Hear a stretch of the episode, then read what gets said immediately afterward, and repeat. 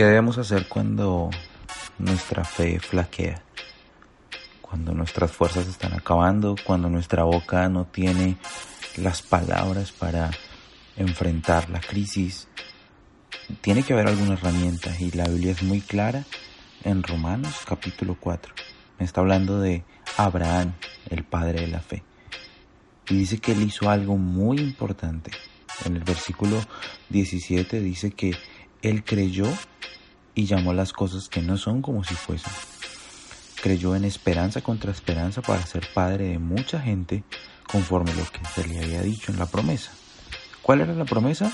Así será tu descendencia.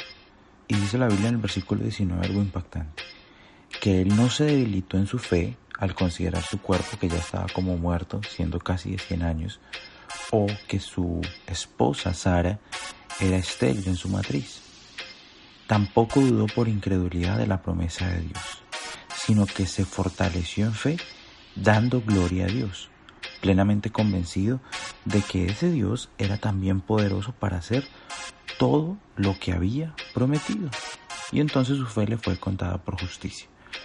La manera en la que Abraham fortalecía su fe mientras esperaba la promesa era dando gloria a Dios.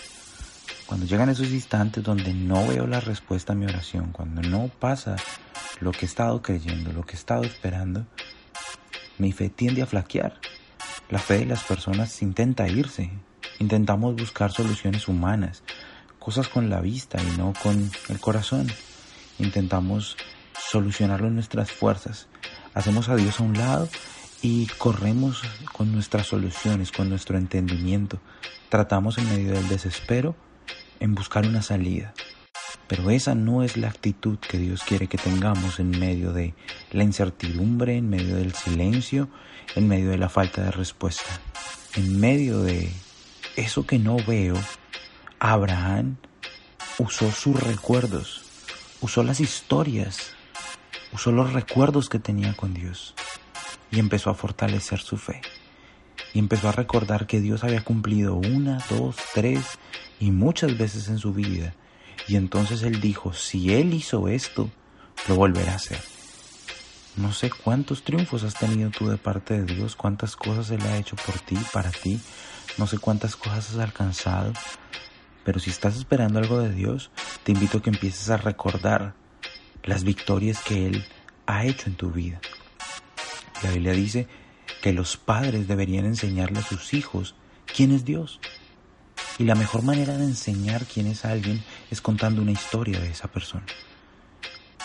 Si tú empiezas a recordar las historias que tienes con Dios, pronto tu fe se volverá a levantar, porque recordarás que de la misma manera que te sanó antes, te puede sanar ahora, que de la misma manera que te proveyó antes, te provee ahora. Dios es el mismo ayer, hoy y siempre. Y si tu fe está flaqueando, si no ves salida, si no ves esperanza, si no ves solución, haz lo que sea Abraham. Aunque no había esperanza, aunque más bien la esperanza era negativa, él tomó los recuerdos, las promesas de Dios y con eso hizo una nueva esperanza. Y entonces dice que creyó esperanza contra esperanza. Quizás la situación que estás pasando, quizás lo que estés atravesando, se ha llevado toda la esperanza. Pero dentro de ti hay una nueva esperanza. En esos recuerdos, en esas promesas de Dios, en saber que Él es el mismo ayer, hoy y siempre, que Él no miente, que Él no se arrepiente, que Él cumplirá las cosas que dijo. En esas palabras tú necesitas encontrar una nueva esperanza y empezar a dar gloria a Dios. Y pronto verás tu respuesta, porque fiel es el que lo prometió. Dios no se arrepiente, Dios no está mintiendo a nadie, el negocio de Dios no es ilusionar a nadie ni engañar a nadie. Pero si pierdes tu fe, entonces lo habrás perdido todo. Cada prueba y cada circunstancia tiene una buena manera de enfrentarlo y es alegrándonos, gozándonos, levantando una nueva esperanza y creyendo que el que prometió y cumplió lo volverá a hacer.